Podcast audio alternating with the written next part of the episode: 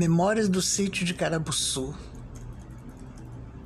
Parte 6 A Enchente Foi um dia abafado. O peso que pairava no ar deixou inquieta a criação. Cacarejos desconfiados partiam de vários pontos do quintal.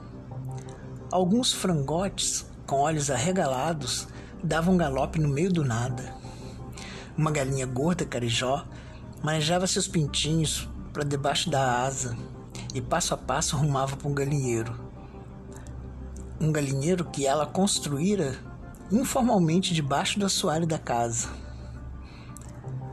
Parecia que ela tentava dissimular qualquer coisa. Havia um exagero naquela lida. Os próprios bichinhos, os pintinhos, ficavam desesperados quando se viam fora da proteção da mãe e tentavam, na disputa, conseguir um lugar entre os pés da Carijó. Não passava de quatro horas da tarde e um galo confuso cantou. O céu, em questão de poucos minutos, fechou sua cortina preta sobre o fundo azul marinho. Revoaram todos os pássaros num cenário de filme de terror.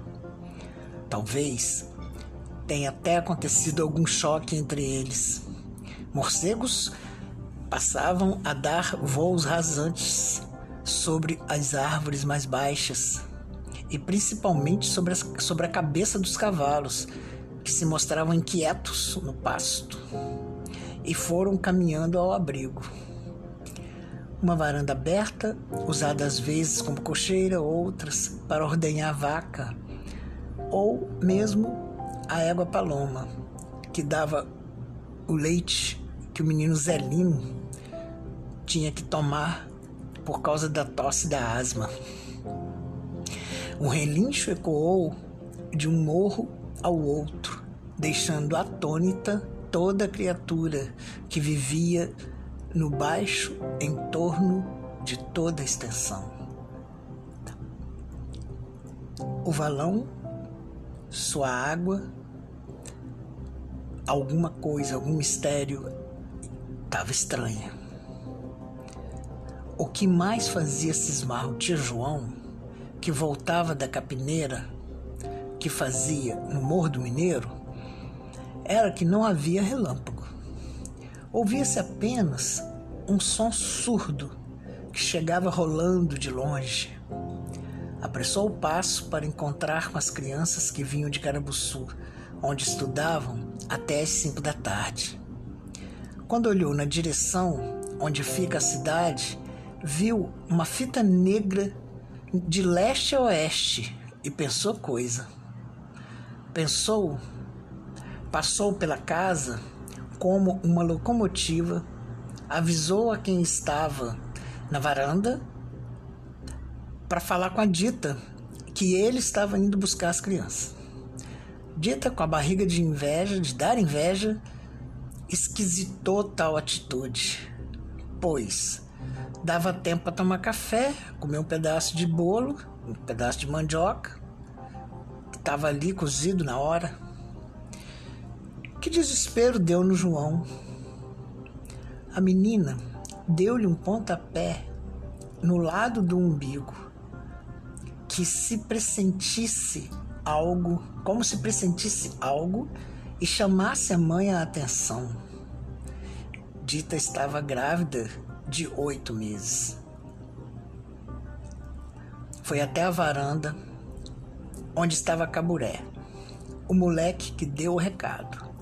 Ali, do alto, viu que a criançada vinha correndo em algazarra descendo o morro abaixo.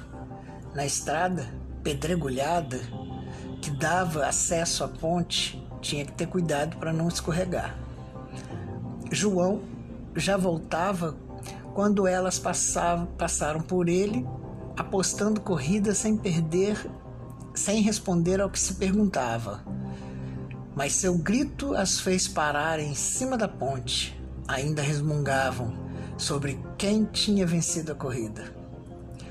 Um rodamuinho se levantou da areia poeirenta que cobre o pedaço de chão que faltava para chegar até a porteira da casa e avançou em direção à ponte. João abraçou seus filhos, mandando que fechassem os olhos e rumaram para dentro de casa. O vendaval já havia derrubado dezenas de genipapo que foram colhidos às pressas pelas crianças que os colocaram na frente da blusa, improvisando uma, uma bolsa feita um canguru. Chegando em casa, contaram que foram liberados mais cedo por causa do temporal que se armou. João não pregou os olhos naquela noite. O rádio não conseguia dissolver sua preocupação. A gravidez da dita avançava e o temporal tinha cara de quem ia jogar muita água por cima da ponte. O que fariam se ela entrasse em trabalho de parto e não houvesse como passar? Enrolou um cigarro de palha enquanto proseava com caburé. Dita fora dormir com as crianças, todas juntas na mesma cama. Essa menina me dá um sono, comentou a Dita. Mesmo mexendo muito, tia Benedita não conseguia manter-se acordada. Ordenou a criança, a criançada, ir para a cama e apagou. O rádio capturava o som dos trovões que pareciam longe. Apenas no céu, para o lado de Carabuçu, via-se uma alumiação que aos poucos foi se apagando, deixando a terra numa escuridão nunca vista. A luz das lamparinas não era suficiente para clarear um palmo à frente do nariz quando o tio João tentou entender o que estava acontecendo lá fora. Da varanda ouvia-se um barulho horrendo. Lembrou-se da lanterna, correu ao quarto sem querer acordar a dita, abriu a gaveta da cômoda com cuidado. Que tá vendo, João? Nada. Dorme aí. Achou as pilhas no tato, a lanterna partiu e partiu para a varanda. O barulho tinha aumentado muito. Parecia que tudo ia desmoronar. Mirou a luz da lanterna em direção à ponte. Não entendeu nada não havia ponte, um rio. Como assim? A lanterna não alcançava o outro lado da margem. Que margem? Não havia margem alguma. Tentou saber se a casa corria perigo. Desceu com cuidado as escadas de madeira, já bem gastas com o tempo.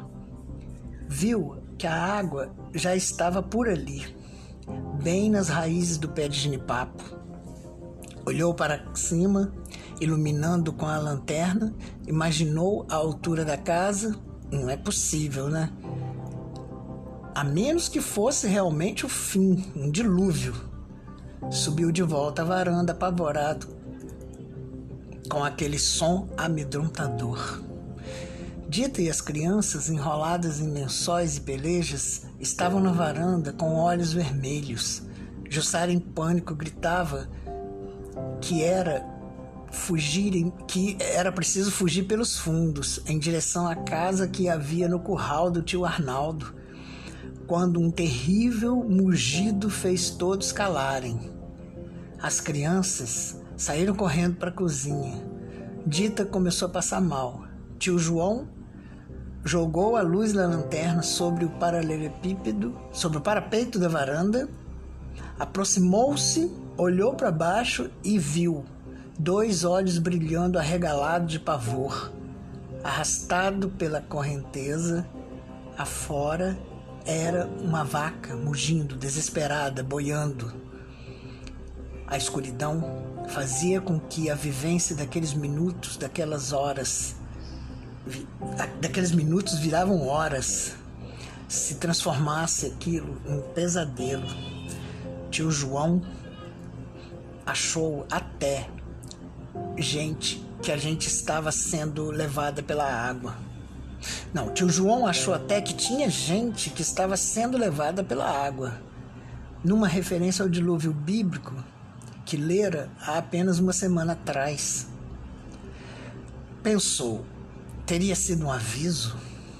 Por que não entendi? Tudo estava acontecendo ali agora, ao lado de fora, ao lado de fora da Bíblia, dos livros, dos pensamentos. Não ouviu o grito humano. Não ouviu nada disso, pedindo socorro, mas toda sorte de barulho